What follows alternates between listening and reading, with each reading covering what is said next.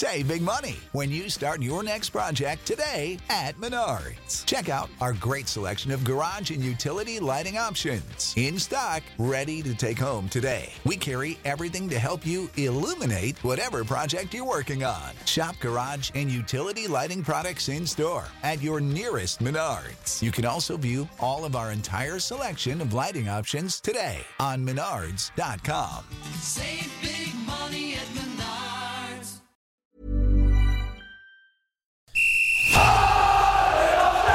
Sans contrôle, le podcast 100% FC Nantes. Loco Pedros, Pedros Loco, c'est fabuleux Au lieu d'en faire 10 passes, on en faisait 3, 4, mais pas n'importe lesquels. Le succès, c'est pas l'objectif, c'est la conséquence. Autour de la table, Jean-Marcel Boudard, Ouest France, Pierre Arnaud Bar, Presse Océan, David Filippo, 20 minutes. Une émission animée par Simon Rongoat, It West. Salut Jean-Marcel. Bonjour. Salut Pierre Arnaud. Salut Simon. Et salut David. Salut Simon. Et salut à tous les fans des Canaries. Bienvenue dans Sans Contrôle, votre podcast 100% FC Nantes, épisode 6 déjà. Le temps euh, file rapidement. Trois questions euh, au sommaire ce soir après le match nul des Canaries à Dijon. Trois buts partout. D'abord, il y a eu de la violence, des scènes de violence liées aux supporters avant ce match-là, lors du déplacement. Dans quelle mesure cette violence abîme, voire décrédibilise l'image de l'ensemble des supporters? C'est un débat euh, qui anime et nos rédactions et les discussions entre supporters depuis longtemps. On le pose aujourd'hui. On va également parler des jeunes du FC Nantes euh, et on va essayer de savoir si le FC Nantes sait gérer ces jeunes joueurs. Et on vous a d'ailleurs posé la question sur Twitter, on verra ça avec David tout à l'heure. Quels jeunes aimeriez-vous revoir dans la composition de Christian Gourcuff? Et puis une troisième question qui concerne le, contexte dans l'Ouest avec euh, les soucis rencontrés par le président d'Angesco, Saïd, Chaban, et puis euh, la démission d'Olivier Létang, par l'actionnaire du Stade Rennais. Ça bouge à Angers et à Nantes et à Rennes. Est-ce qu'à Nantes, on est finalement plus stable qu'ailleurs et est-ce que ça va durer?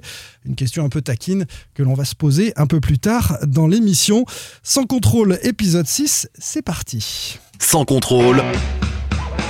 L'actu des Canaries a une touche de balle. Et on commence donc avec euh, cette question qui concerne les supporters, avec euh, deux faits récents euh, liés à, la violence de certains supporters ou pseudo-supporters ou se réclamant du caractère de, de supporters.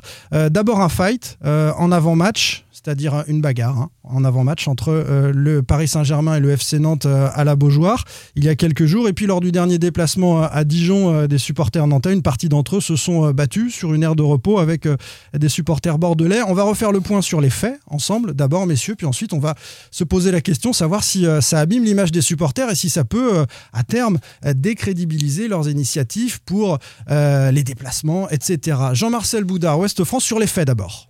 Sur les faits, alors, je ne mélangerai pas les deux événements qui sont pour moi complètement différents, puisque sur le fight qui a eu lieu avant euh, Nantes-PSG, euh, c'est des supporters euh, de, des deux camps qui se donnent rendez-vous euh, pour ce qu'on appelle un fight, quelque chose de très codifié, où on donne un lieu, une heure, on définit même le nombre de, personnes qui vont s'affronter. Incroyable hein, quand même. Par contre, oui, mais ça, ça, existe et ça, ça, a existé. Il y en a eu un aussi avant Nîmes-Metz, je crois, en décembre. On en voyait moins ces derniers temps. Hein, on en voyait moins, donc c'est complètement euh, déconnecté. Par exemple, si on prend le, le, le, les, supporters qui sont impliqués euh, côté parisien, c'est le Car Sud, qui est un groupe indépendant, qui est pas reconnu par, euh, par le club. qui ne donc, dialogue pas avec le club Paris Saint-Germain, contrairement au club, pas, par exemple. Et qui fait, voilà. et donc, donc, on sait que ça n'aura pas de conséquences sur, le, sur les, les, déplacements des supporters parisiens. Sur ce qui est arrivé sur, avant Dijon, c'est un peu plus embêtant, puisque c'est la rencontre entre des supporters bordelais et des supporters nantais sur une aire d'autoroute. De manière fortuite a priori, ce qui, est sûr, c'est, enfin, nous, les informations qu'on a, on a un, on aurait, le caractère n'était pas prémédité, comme c'était le cas, euh, par exemple, euh, la veille de PSG, euh, Nantes, Nantes PSG. Et deux, du côté nantais, on parle plutôt d'un, d'un, d'un, d'un guet-apens, puisque les, les, les, Bordelais étaient plutôt en surnombre. Toujours est-il que on, on, le risque pour les supporters, euh, c'est que l'opinion publique associe ces deux. Ce qui s'est passé, pardon, juste sur les faits, qu'est-ce qui s'est passé oui, sur cette aire de en repos fait, Je voulais juste euh, rappeler qu'en fait, euh, ce qui est étonnant, c'est que c'est un, du coup un guet-apens, comme tu dis, des supporters bordelais vis-à-vis des supporters nantais. C'était pas un match euh, Nantes-Bordeaux ou Bordeaux-Nantes, c'est que Nantes allait à Dijon et Bordeaux allait à Metz. Et visiblement, d'après les infos qu'on a eues, c'est qu'il y a des supporters nantais qui ont mis sur les réseaux sociaux qu'ils allaient à Dijon et les Bordelais qui se sont rendus compte qu'ils étaient sur le même chemin ils se seraient visiblement retrouvés sur une aire d'autoroute pour, euh, Après tour. pour se battre. Voilà. Donc on a vu Bagarre. une vidéo. Ouais, Il y a une bagarre. vidéo qui a circulé. euh, on voit des, très clairement des, des, des- des supporters, enfin des pseudo-supporters en, train de se- en train de se battre, tout simplement, en venir aux mains. Visiblement, comme l'a dit euh, Jean-Marcel, euh, ils étaient en surnombre, hein, euh, les, les, les Bordelais. Ça n'a pas duré très longtemps, hein, les images. Ça, ça dure quoi? Ça dure 5 minutes?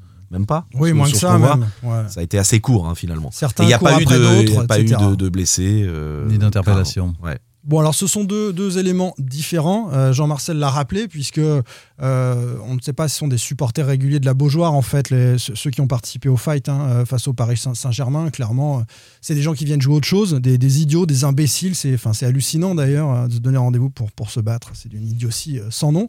Là, dans, dans- le deuxième cas, ce sont des supporters nantais qui allaient au stade supporter les Canaries et qui se sont retrouvés à, se battre avec des supporters adverses. Est-ce que tout ça, est-ce que cette violence, déjà, bon, on la condamne, c'est une, évidence, ça n'a pas de sens. Même quand on est attaqué, à mon sens, on doit prendre du recul et puis euh, laisser tomber parce qu'on n'est pas là pour ça. Mais est-ce que tout ça abîme euh, ou décrédibilise l'image des, des supporters ultra et des supporters euh, fans qui font ces déplacements dans leur ensemble? Pierre Arnaud Bah, Il y a déjà des, des faits, c'est que les supporters réclament toujours de la liberté pour les liberté pour les ultras, liberté de se déplacer. Chanter si tu veux, vas-y. Oui, oui, c'est ça. Liberté de se déplacer. Et c'est vrai que les dernières saisons, c'était un peu compliqué parce que la préfecture a- avait fermé, euh, avait interdit énormément de déplacements. Là, je trouve qu'il y a un assouplissement. Il laisse quand même les, les supporters se, se déplacer plus. C'est une consigne Et- ministérielle. Voilà, mais je trouve que ce genre de, de comportement-là, il y a eu aussi euh, des choses très graves qui sont passées à Saint-Etienne entre les supporters euh, stéphanois et, Et Marseillais. et Marseillais, qui ont, qui ont pas- même pas pu rentrer au stade, ils se sont battus sur le parking. Certains supporters stéphanois et certains, voilà. certains supporters marseillais. Oui, on généralise pas, pas. faut pas généraliser. Bien. rappelle, toi, tu étais à Dijon, il s'est passé aussi des Et choses. Il y, a aussi eu voilà, des débordements à Dijon avec des supporters dijonnais qui sont allés euh, chambrer les supporters euh, nantais dans leur parcage. Et les supporters, euh, certains supporters nantais ont passé les barrières pour euh, distribuer quelques gifles. Mais tout ça, en fait, ce sont des éléments un peu isolés. Mais Mm. moi, je trouve que dans une période euh, d'assouplissement euh, de la part des, des préfectures qui autorisent les déplacements, je trouve que c'est un peu, c'est un peu dommage. On a fait plein, énormément de- d'articles sur les supporters qui étaient interdits de déplacement, que c'était dommage de voir des stades vides, de voir des parcages visiteurs vides.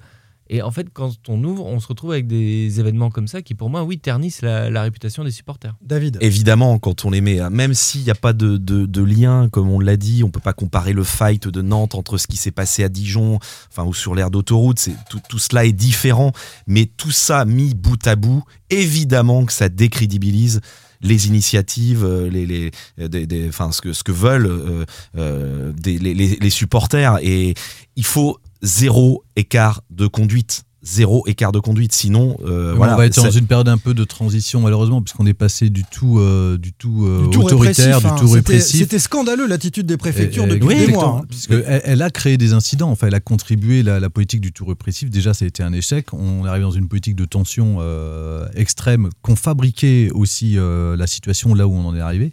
Et effectivement, on passe là aujourd'hui. Il y a des consignes pour ouvrir euh, avec des applications différentes selon les, départements.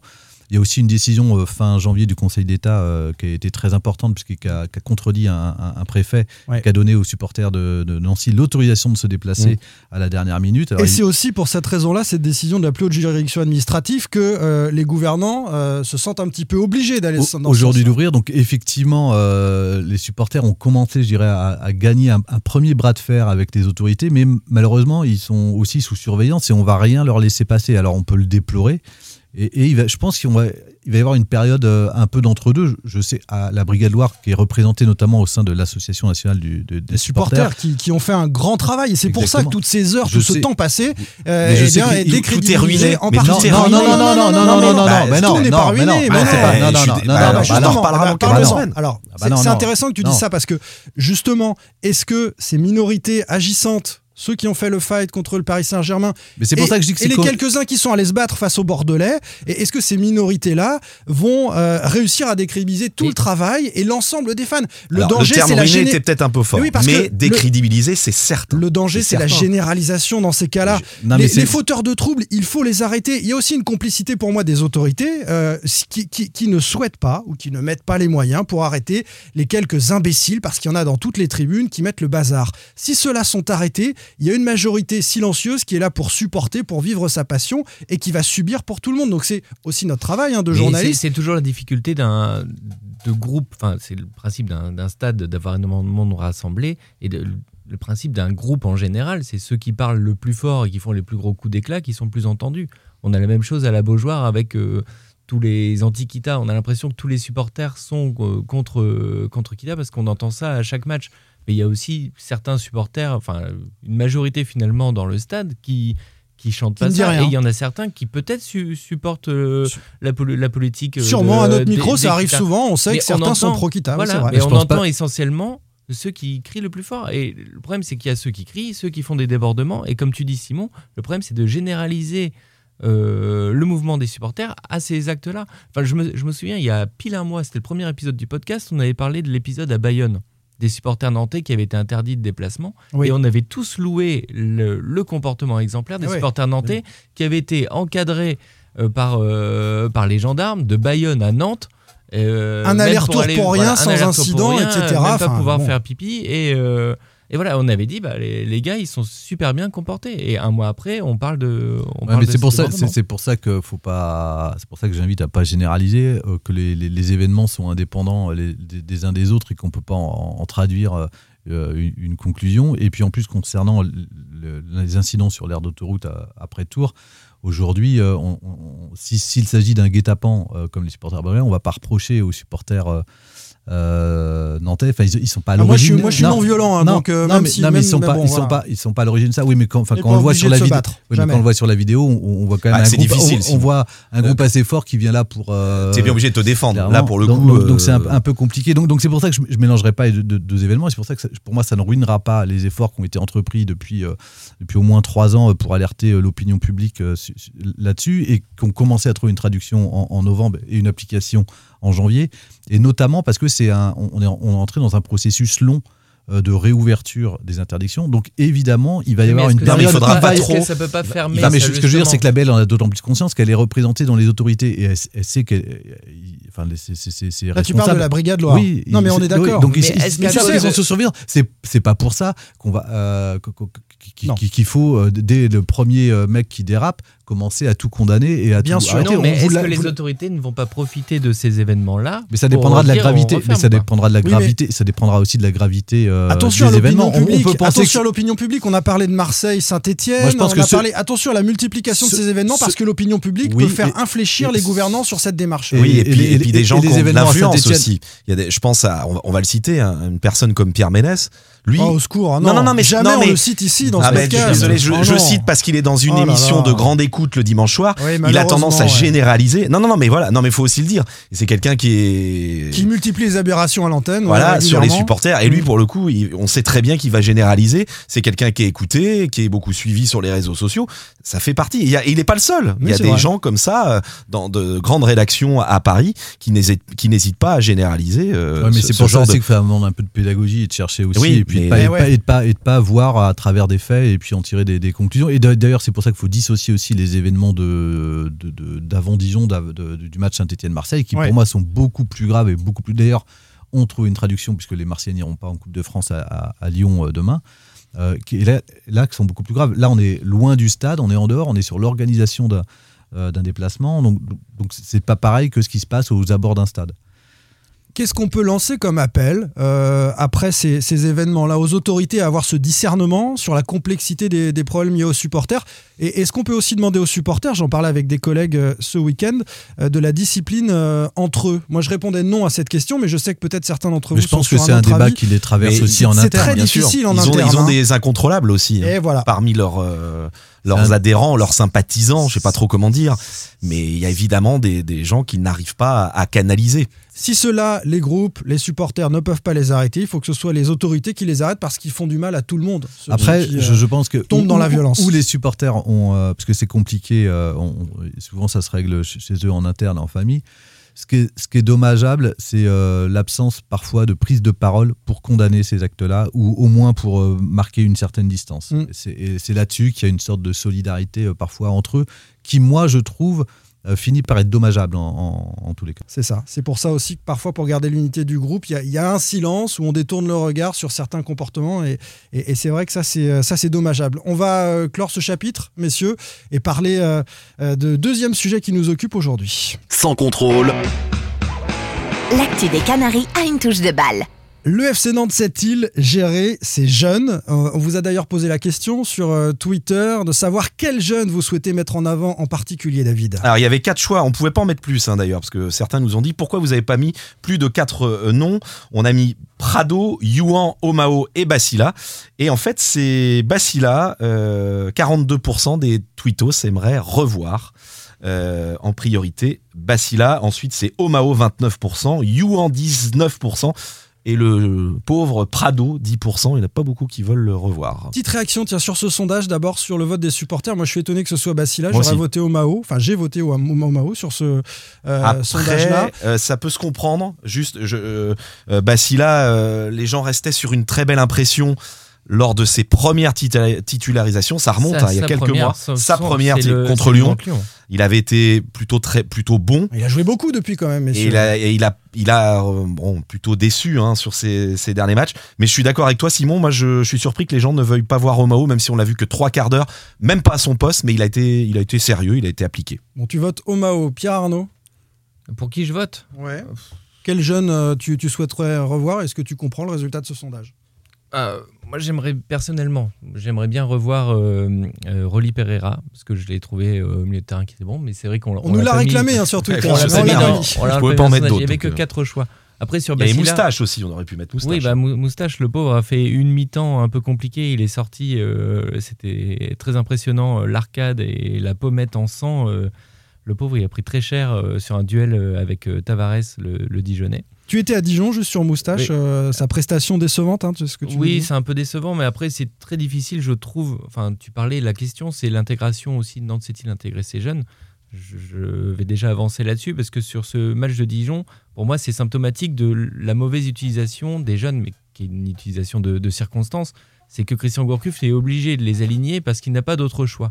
Pour moi, personnellement, je trouve qu'un jeune, il faut savoir l'intégrer dans un collectif qui est plutôt fort, euh, avec une équipe qui tourne bien, et on intègre un jeune qui est bien encadré pour, euh, pour qu'il grandisse, qu'il découvre la Ligue 1. Voilà. Ça arrive Là- quasiment jamais. hein, ça arrive la très peu. Oui, mais là, rare. Ouais. Si, là, le si, problème, c'est que la, dé- Louza. la défense. Louza, par exemple. Oui, Louza, Parce qu'il est vraiment plus fort. Ben voilà, c'est Eh ouais. que le- le- je suis d'accord avec toi, euh, Pierre Arnaud. Ça veut dire que l'entraîneur juge que ces jeunes Ouais. ne sont pas plus forts Bah, que les. on que- on que en a les- souvent ici, parlé ici dans, dans le podcast. Le problème des latéraux, quand on parlait de mercato, est-ce que Nantes doit recruter un latéral? C'est qu'on disait peut-être que les Wesley Moustache, que les Percy Prado n'ont pas le niveau. Là, le- on se retrouve avec euh, Charles Traoré et Denis Sapia qui se blessent en même temps. Et euh, voilà, il est obligé de faire jouer Percy Prado quand même mardi face au PSG. Euh, et Percy, pour sa première en Ligue 1, il avait jamais joué. Il se retrouve face à Mbappé. C'est Enfin, quand même. euh, C'était dur. hein. très très dur. Et il enchaîne une deuxième titularisation euh, à Dijon et c'est vrai qu'il a un peu, un peu souffert. Et Wesley Moustache, pareil, il, il savait qu'il allait sûrement jouer parce que Traoré était blessé et, et, euh, enfin incertain, mais il sait euh, à la fin de l'échauffement qu'il va jouer en fait. C'est difficile. Et Omao encore pire, lui on lui dit euh, pendant le match, en fait tu vas rentrer. Donc cette utilisation des jeunes là, elle est de, de circonstance quoi. Le défi est toujours le même hein, pour les jeunes. C'est une chance à saisir. Et puis, euh, Bah, qui que ce soit en face, regarde- il faut, il faut, il faut être Simon. présent. Tu votes pour Omao. Tu votes pour Omao. C'est parce qu'il est rentré. Parce que je l'ai euh, pas vu beaucoup. Voilà, oui, mais il, est il rentre en deuxième mi-temps et c'est vrai qu'en plus, on, on est plus sympa avec lui parce que c'est pas son poste, mais il est plutôt bon. Ouais. Il, il est plutôt bon, mais on le voit sur 45 minutes où il fait pas non plus, enfin, il fait pas d'étincelle non plus. hein, il a juste été euh, un peu solide. Le FC Nantes sait-il gérer ses jeunes? La réponse très attendue de plus Jean-Marcel Christian Boudard. Gourcuff en plus. Ouest C'est plus France, Christian Gourcuff, Jean-Marcel. sait-il gérer ces jeunes? Je sais pas, Jean- Jean-Marcel. Jean-Marcel. C'est le coach. C'est Non, parce que c'est le FC Nantes. Enfin, je suis pas sûr. Bah. Bah, non, ça se gère pas. Bah non, parce que ça a des conséquences quand même euh, dans les étages. Si t'es pas en relation avec la formation, je vois pas comment tu peux avoir une politique d'intégration des jeunes. Si c'était juste le coach de l'équipe, on l'a vécu l'année dernière avec quelqu'un qui, qui était euh, renfermé sur lui-même et qui regardait pas ce qui se passait en dessous. Et résultat, euh, personne n'a joué, euh, si ce n'est euh, Thomas Basila, parce qu'il aura fallu qu'il y avait quatre centraux qui étaient, Mm. qui étaient euh, diminués. Donc, euh, Bah, c'est ce que dit David quand même, la personnalité du coach influe Bah beaucoup. oui, c'est pour ça que je parle du. Oui, mais c'est- sur le oui. coach.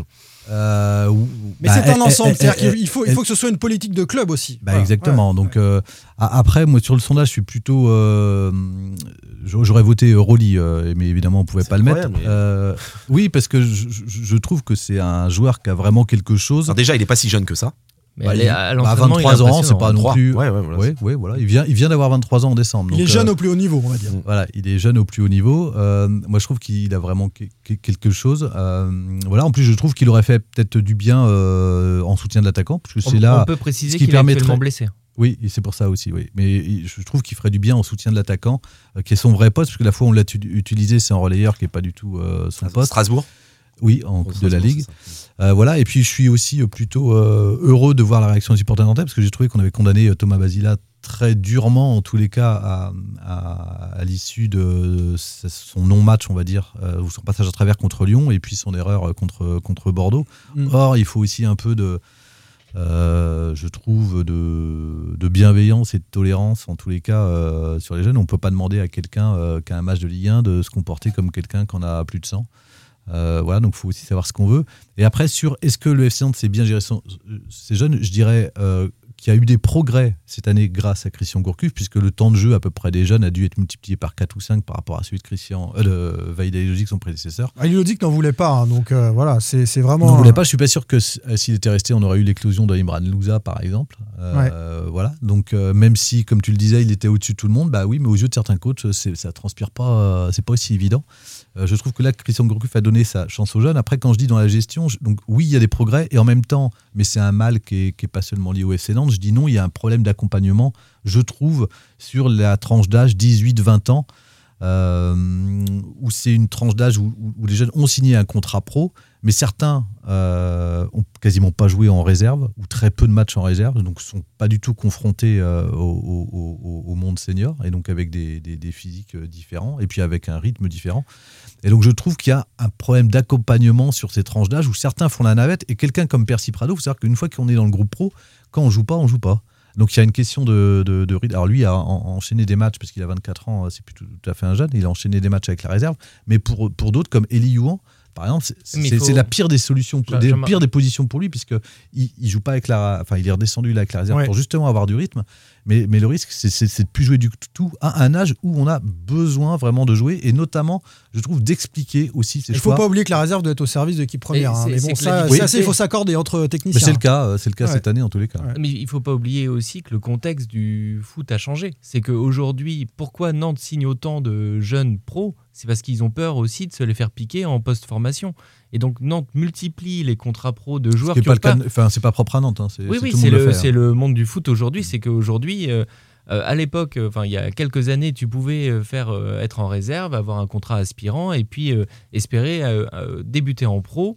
en n'ayant pas, en forcément signé de contrat, puis signer ton contrat. Aujourd'hui, quand tu as 18-20 ans, ce que tu dis, c'est cette pé- période charnière-là avant de passer pro où tu n'as pas peut-être encore le niveau, c'est que tu as d'autres clubs derrière qui disent bah, Attends, euh, toi, tu es formé, on va, euh, viens chez nous, euh, tu, tu Il y a une jouer. forme d'impatience des entourages. Le, le- le fait de signer Voilà, un contrat pro tout- crée, euh, crée des- une demande légitime de joueurs disant bah, Je suis pro, je veux être dans le groupe pro, je veux m'entraîner. Et une concurrence, une concurrence des autres clubs qui sont prêts. sont Certains, prêts certains ne sont pas prêts.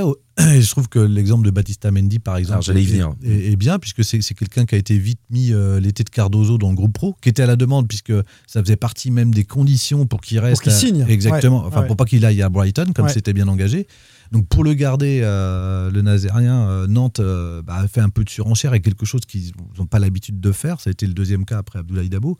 Et au résultat, il se crame un peu dans l'été, sauf que lui, il a envie d'y revenir. Il a pas, surtout lorsqu'on est en sélection à l'époque en équipe de France, où tous les petits copains, certains intègrent le groupe pro. Donc, on a des demandes légitimes et derrière des frustrations à gérer. Et cette frustration-là, je trouve aujourd'hui qu'elle est, elle, elle pas très bien gérée, mais c'est malheureusement dans l'ensemble euh, des, des- des- clubs euh, aujourd'hui. Alors qu'on a un phénomène, je disais récemment, un très bon sujet dans l'équipe, il y a quand même 150 joueurs qui sont partis euh, qui joue, 150 joueurs français qui jouent dans les championnats étrangers, ce qui fait que mécaniquement, on est aussi le championnat le plus jeune parce qu'il y a un appel d'air qui fait qu'on est obligé de pousser des jeunes, ne serait-ce que pour prendre des places. Et ce que disait Claude Puel, c'est que malheureusement, on est tout le temps dans l'urgence, c'est-à-dire que rien n'est préparé, rien n'est trop préparé, planifié, et c'est un peu ça.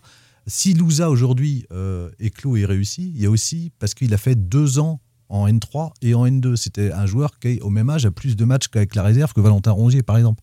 Donc, lorsqu'il arrive, il est, pr- il, il est prêt, parce qu'il y a vraiment un gap à passer entre les 19 ans et puis euh, la N2 et encore plus le monde pro. Cela dit, Il y a- Louza, il y a- il fait partie des mêmes évidences que Rongier. Quand on a vu les premières touches de balle de Louza en pro, comme celle de Rongier, comme celle de Verreto avant, tu sais tout de suite. Un Dubois, c'était pas le cas. Dubois, ça a été plus poussif, c'est un laborieux, mais, mais ces trois joueurs-là, là, c'est une chose qui est importante aussi, c'est le, il faut qu'il y ait un travail en symbiose entre le, entre le staff professionnel et la formation. C'était pas le cas du tout avec Vaïd Aliodic. Non, mais les, les staffs, en 4 ans, il y a eu 5 ou 6 staffs. Comment voulez-vous qu'on organise sur la longueur ces relations-là? C'est pas possible. Bah, euh, quand même, si, c'est possible. Euh, Là, là, Gourcuff, il, s'inscrit normalement sur au moins deux ans, donc il va. Je il corrige, c'était pas la priorité des staffs qui savaient qu'ils étaient là pour quelques mois. Ah bah, Aliodic, d'installer quand il est arrivé, faut pas oublier qu'il a fait une Voilà. réunion. Il a convoqué Jean-Marcel pourrait confirmer ou Pierre Arnaud. Il a fait une réunion avec les formateurs. Il a dit la formation. Alors, je vais, je vais pas l'imiter. hein, tous les éducateurs du club.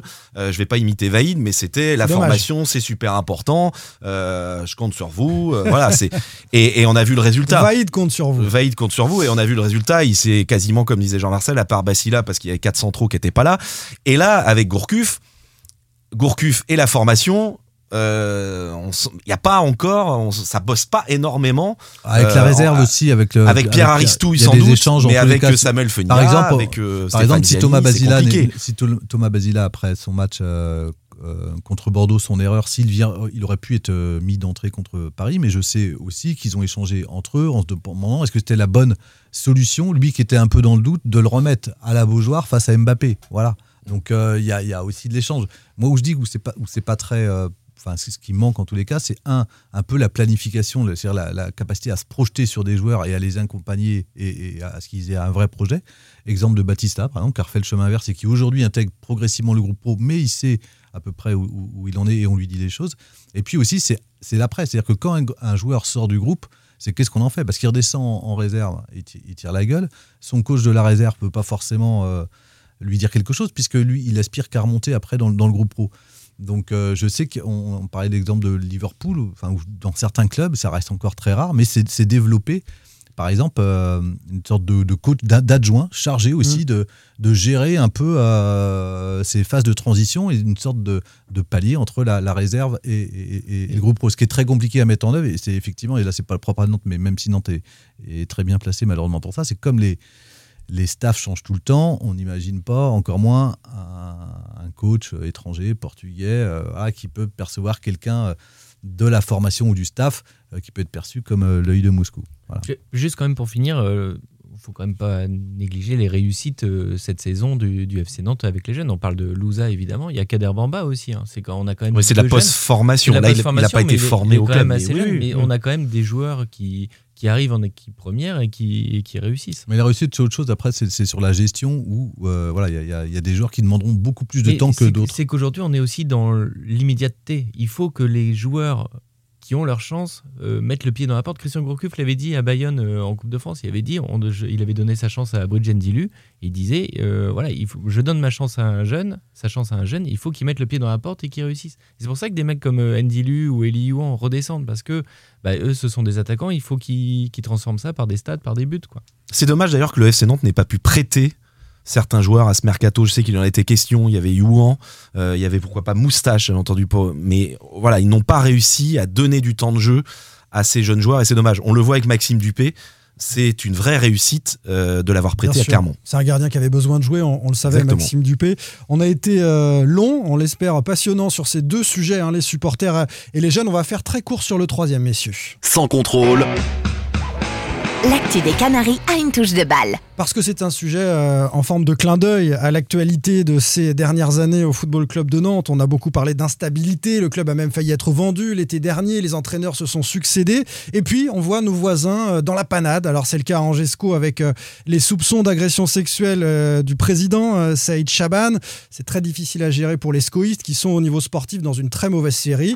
Et puis le week-end dernier, juste avant le derby entre Rennes et Brest, le président Olivier Létang démissionné par l'actionnaire du Stade Rennais, le propriétaire du Stade Rennais, euh, la famille Pinault. C'est instable autour et, et à Nantes ça tient avec euh, un attelage président entraîneur qui a survécu à deux mercatos, messieurs. Enfin presque deux demi. puisque le premier est pas euh, Oui, complètement.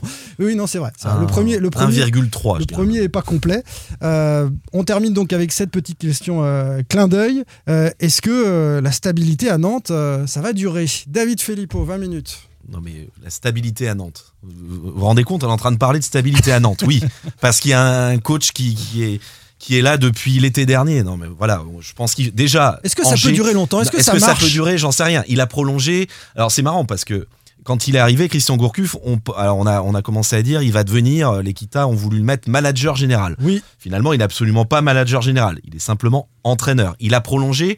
On avait entendu parler de deux ou trois ans, même un peu plus. Moi, j'avais entendu euh, un projet sur cinq ans. Mieux que toi, t'entends Fin- des choses. Non, non, non, non, non, non. Entre 3 et 5 ans, j'avais entendu. C'était peut-être une bêtise, mais j'avais entendu ça. Finalement, il a prolongé Un an. une année. Ouais. Ça veut dire que normalement, un entraîneur, quand il signe dans un club, c'est pour deux ans. Donc, c'est simplement Son contrat initial. son contrat initial. Voilà, il ça. est là pour, euh, pour encore un an et demi. Donc t'es pas savez- très optimiste Non, sur mais la stabilité, euh, j'en sais rien. Kita, euh, Christian Gourcuff. Bah, on sait au jour eu- le jour. Il y a eu quelques petites, je dis vraiment petites, hein, minuscules tensions pendant le mercato, l'arrivée des monts. Enfin voilà, c'est pas non plus. Et moi, j'attends de Le voir. panic buy, on en a parlé. J'attends hein, de sur, euh, voir euh, ce duo euh, pendant un mercato estival qui dure des semaines et des semaines. Un Valdemar Kita qui va vouloir faire des achats à tout va. Et là, on en reparlera. Jean-Marcel. Mais le FC Nantes est stable puisque l'actionnaire euh, président est le plus ancien du football français après euh, Jean-Michel Aulas et puis le duo euh, stéphanois euh, inimitable Romeyer. qui est euh, et puis euh, Cayazo. Donc il y a une stabilité de l'actionnariat dont on peut se réjouir. Non, t'as failli être vendu l'été dernier, hein, je oui, dit tout oui, à mais, l'heure. oui, mais en attendant, euh, attendant, c'est Et le président est l'actionnaire en même il y a temps. une hein. stabilité à la formation, oui, mais Oui. ce qui simplifie aussi les choses par rapport à d'autres clubs. Ce qui, ce Rennes, ce ce qui manque, ou là, c'est évidemment la stabilité de l'entraîneur, puisque là, par l'époque d'Erzac, on a eu euh, trois années consécutives, c'est ce qui manque à Nantes. Et alors, or, on sait qu'il y a une stat qui est quand même euh, fabuleuse. Euh, c'est que sur les années 2009-2017, il y a une étude qui a, qui a démontré que les cinq grands euh, vainqueurs de tous les championnats pendant cette période-là avaient changé moins de 25% de leur effectif sur l'année où ils gagnent un titre. Donc Mm. la stabilité est un gage de réussite. Euh, seulement, alors, à l'heure des charges, euh, le, le- le- le football français étant devenu, comme disait Puel, le centre de formation des, des, des- des- Du des top clubs 3, européens, ouais. euh, européens, on se retrouve un peu euh, pillé et on est obligé. C'est, un marché, le foot est devenu un marché, et donc on est obligé, en, en termes de joueurs, en tous les cas, on a du mal à les garder sur la sur Tu la nous durée. emmènes loin, Jean-Marcel. Est-ce ce que que le FC Nantes va être stable dans les prochains Non. mois, selon toi? Bah non, je vois pas pourquoi. Sur- non, non, parce que le bah contexte. voilà, ok. non, C'est non, pas parce possible. Il n'y a pas de raison que ça change. Parce que, un, le contexte ne le permet pas sur l'effectif, et deux, ce qu'il faudrait, c'est un attelage président, euh, coach. C'est de ce point de vue-là hein, qu'on se pose la question Allez, principalement. bah, au- aller au-delà d'une année, c'est déjà à Nantes euh, une éternité. Ça hein. va pas changer pour toi. Pierre Arnaud. Euh, en fait, euh, euh, Jean-Marcel m'a fait sourire parce que j'ai du mal à voir les joueurs nantais qui ont, ont été pillés, euh, enfin Nantes, Nantes, le pillé. nantais pillé euh, par des top clubs européens. Tu Bah, Diego c'est- Carlos, Valentin Rongier Oui, l'été bah, dernier. oui. euh, Bah, top club européen, club voilà, européen, top club Marseille. européen, bon, Marseille. là, Merci Jean-Marcel. Trop peu pour moi, je vais y aller, je vais vous laisser, je pense que. Bah, non, Bah non, si, mais c'est européen, ils sont en finale Non, de Coupe d'Europe. Non, mais c'est une euh, réalité il y a par, ricochet. Je, parle des grands championnats européens qui viennent faire les grands championnats européens viennent faire leur marché en France. Bien c'est- sûr. Voilà, Et Diego Carlos, il pourrait jouer tous les jours dans un club de Ligue des Champions, messieurs. Évidemment, mais il y a Liverpool et le Real qui étaient dessus visiblement cet hiver. En tout cas, euh, ton avis euh, sur euh, l'avenir, donc euh, Pierre Arnaud du, Bah, du FC Nantes, cette stabilité qui semble se, se tenir cette année. Non, mais je suis d'accord avec ce qui a été dit. D'un côté, ce sont des dirigeants qui sont là de- depuis des années, les, les plus anciens, comme tu dis, avec, avec Lyon et Saint-Etienne. Donc ça, c'est une stabilité. Après, la vraie stabilité, c'est la, la stabilité de l'entraîneur.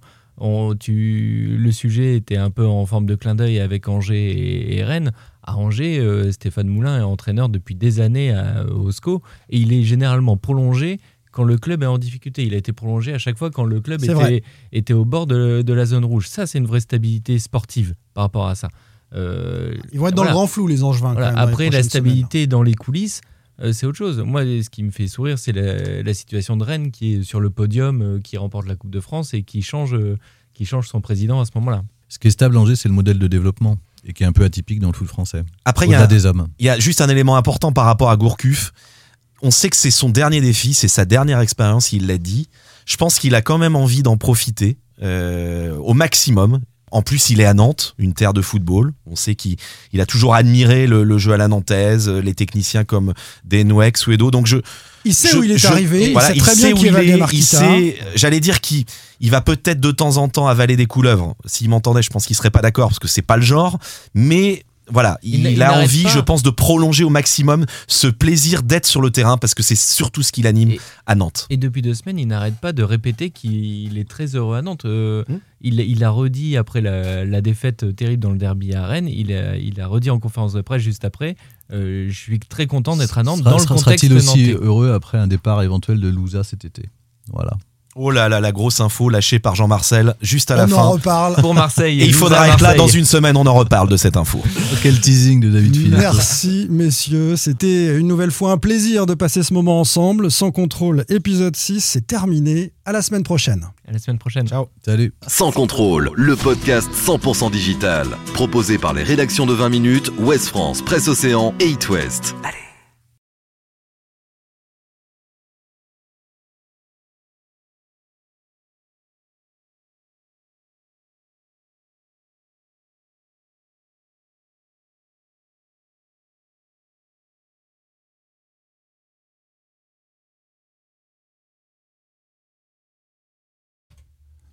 Merci messieurs, c'était une nouvelle fois un plaisir de passer ce moment ensemble. À la semaine prochaine.